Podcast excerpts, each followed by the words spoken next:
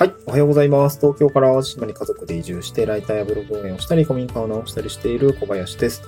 今日は、まあちょっとライターのお話ですね。移住、まあ僕も地方に移住をして、東京で、まあもともと会社員をしていたんですけど、淡路島に移住して、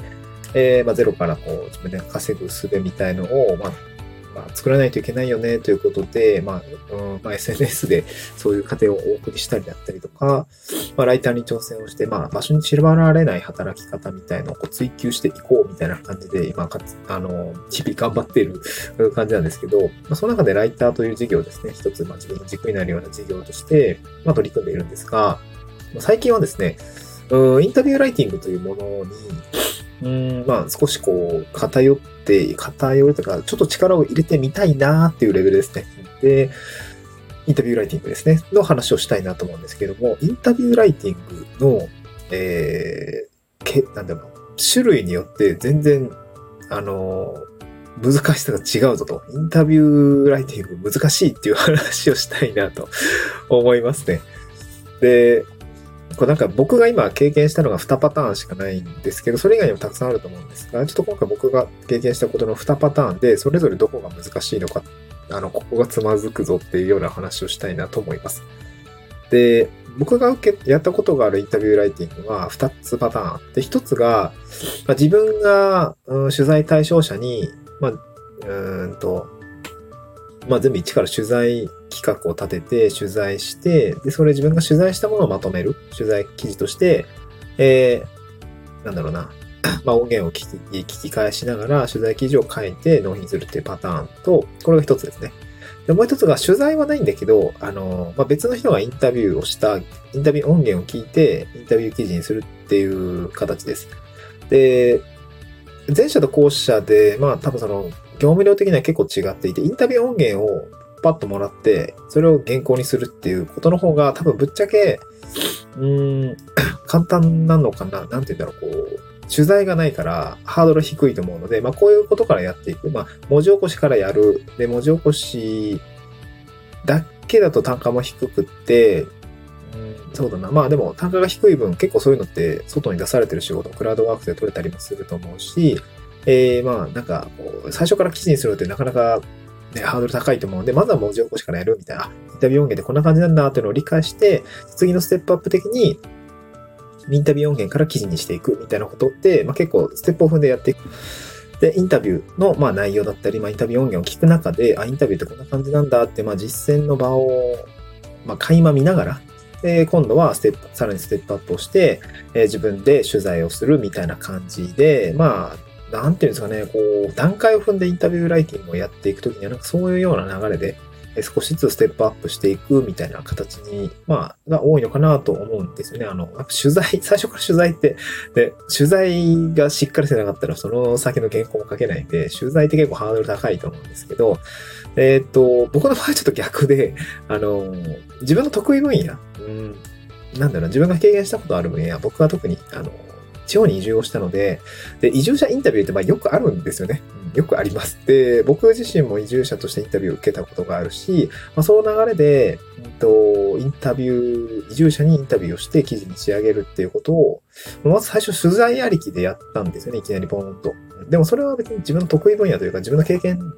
したことが語れるというか、自分が経験したことを元にインタビューできる内容だったので、まあ、全然その苦じゃなかったんですけど、あなので取材も、まあ、そんなに、あのー、なんだろうわかんない。苦じゃなかったというか、あの、意外とできたっていうところで、インタビューライティングの、まあ、フルフル版っていうのを、まあ、やってみたんですね。うん。で、で、今挑戦してるのが、ちょっとインタビュー音源をもらって、インタビューの記事を書くっていうのをやっていて、それがちょっと難しいなと思っていて、まあ今日こんな話をしているんですが、ちょっと5分くらい経っちゃったんですけども、まあ、2パターンです。どこが難しいのかってことですね。で最初は、まあ、あの、インタビュー音源をもらって、インタビュー記事にした仕上げていくっていうところの難しさをあの、お話したいなと思うんですけど、えっ、と、まあ、取材がないんで、まあ、割と気楽にこう手を挙げることができました。その、インタビュー音源を聞いてインタビュー記事に作るのってできますかってクランさんに聞かれた時に、あ、多分できますみたいな感じでこうバッと言って、あの、お伝えしました。で、インタビューライティングのいいところは、なんかね、リサーチがそんなになんていうのかな、SEO 記事に比べてリサーチ沼にはまることがないというか、うん、リサーチ沼にはまることがないですね。その SEO って、まあ、どこまで何を調べたらいいんだろうって結構あったりもするし、あの、内容自体が難しいと、そのリサーチに結構時間があったりするんですけど、なんか僕のその感覚としては、インタビューライティングは音源が全てなので、なんかこう、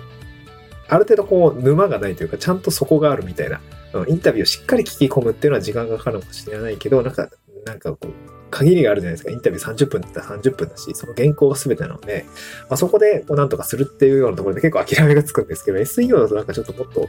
リサーチしなきゃってんで、なんかインタビュー沼にはまるとき、取材、リサーチ沼にはまることがあるので、あの、そこら辺の気苦労がないのは、なんかインタビュー記事いいなと思っているところでも一つあるんですけど、まあ、とはいえ、このインタビュー音源をもらってインタビュー記事を書くのって、やっぱ結構難しいなと思いました、なんか。えっ、とね、これ対比的な話で、自分が取材するときはさ、自分で取材対象数をめっちゃ調べるわけです。これもあある程度リサーチのままあったりもするんですけど、まあ、ある程度リサーチをして、まあ、自分で質問して、ある程度構成を組んでインタビューしているので、こうあらあらかたこう数字が見えていたりもするんですが、インタビュー音源って自分がインタビューアーじゃないので、なんて言うんだろう。なんでこの質問してるんだろうとか、あと、なんていうのかな。まあ、しかも、ジャンルも結構なんか IT 系で、なんか若干専門的な分野で、このインタビューの目的って何なんだろうみたいなところを、結構、汲み取りながらやらないといけないので、さ、最初その、なんていうんですかね、前提条件を汲み取るのに結構時間かかるなと思いました。うん、結構時間かかるなと思いました。まあ、メディアで、掲載されてるメディアを一応お伝えしていただいてるので、あ、なるほど、なるほど。今回はこういう、まあ、例えば、そうですね、なんか表彰の IT 系のサービスの商品、あの、使ってるパートナーさんが、まあ、すごいいい使い方をしているとか、いいプロモーションをされているっていう形で、えー、まあ、この IT 商品で、えー、と出している会社さんが、まあ、自社メディアでインタビュー、なんとね、なんかこう、アワードみたいのがあるんですけど、えー、こんないい使い方してくれてありがとうね、表彰しますっていうのがあって、まあ、それについて受賞インタビューみたいなのをしていて、それを書くっていう仕事なんですけど、なんかね、と難しい。このメディアの目的だったインタビュー記事の目的みたいのを、まあ、ちゃんと汲み取って だからこの質問してるんだみたいな、こう、音源が全てなんだけど、その、ポッと出され、ポッとこう、渡されるがゆえに、なんかそこの部分の前提条件を汲み取るで結構時間がかかりましたね。なんか思ったより難しいぞっていうふうに今直面してる次第ですね。これが、まあその二つ目の自分で取材をするってパターンであれば、この各分野、ライティングの分野においては、そんなに苦労しないんだろうなと思いました。あらかじめその、まあ同じだけのね、時間をかけて、おそらくですけど、自分で取材構想を練ったりとか、この人のこうこうこういうところを多分引き出すべきなんだろうな、みたいな。インタビュー記事の目的に沿うとこうだよな、みたいなところって、まあある程度こうしっかり考えてインタビュー取材に臨むので、まあ、やっぱり取材8割、執筆2割ぐらいの感覚で、あの、記事を書いていけるような形になるんですけど、これね、インタビュー音源をポッと渡されて、はい、書いて、みたいな感じって結構むずいって思って、ちょっと苦労してますね。うん。まあ、れの問題なのかもしれないけど、まあ、しっかりインタビュー音源を聞き込むとか、えー、まあ、その関連する、まあ、メディアの他の記事とか各記事をしっかり読み込むとか、この記事の目的って何だろうみたいなのをしっかり考えていかないと、なんかね、結構なんか手直しだったりとか、うん、狙っているものにこうアジャストしていけないような感覚があって、ちょっと不安ですね 頑張りたいなと思うんですけど、ちょっと不安という話でございました。うん まあこれが、えー、インタビュー音源をもらってインタビュー記事を書くときのなんかすごい僕がつまずいてるポイントですね。で、二つ目は、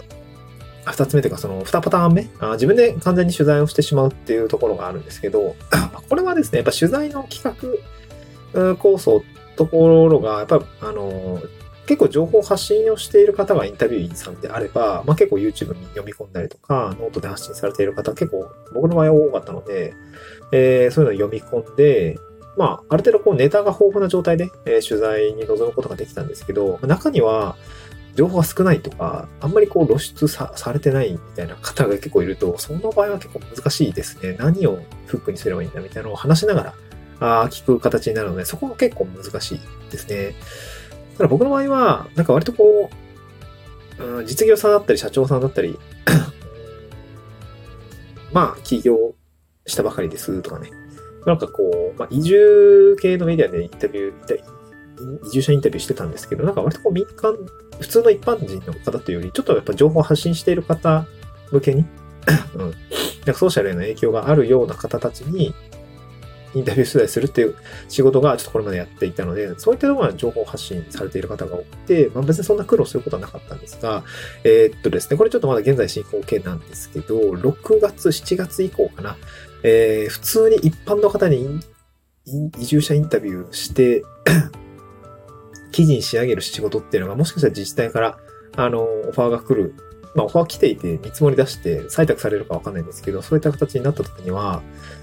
多分情報ないんじゃないかなと思うんですよね、移住者の人。いや僕別に発信とか興味なくて、別に普通に移住していただけなんです、みたいな、こう、まあ生の声を拾い上げていく形になるので、多分取材の構成案って多分作るの結構難しくて、実際その取材の現場で頭の中で構成を組みながらやっていくみたいな感じになるんじゃないかなと思うので、しかもちょっと撮影とかもあるから結構なんかし、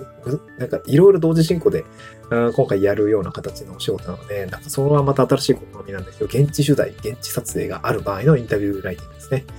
これがなかなか結構、またそれはそれで難しいのかなと思いました。で、これまで取材構想案を考えてやる、自分で取材するパターンって、実はズームインタビューのパターンしかなくて、現地インタビューのやつってやったことないんで、あの、ボイスレコーダーの使い方とか準備とか、音源の、ね、うまい具合の、うまい具合の取り方とかちゃんとやらないといけないなと思っていて、ちょっとそこは不安なんですけど、まあ、まあでも機材をね、買えばいいから、まあ、ちょっと、最初不安ですけど、まあなんか二重三重でバックアップで音源を取りながらやっていきたいなとは思うんですが、まあ、またね、そういう現地取材、現地撮影ありのインタビュー取材、インタビューライティングをやる機会がね、えー、まあ、お仕事が取れたらまた、えー、こういうインタビューライティングのお話をやってみたいなと思います。はい。こんな感じです。また次回の収録でお会いしましょう。バイバイ。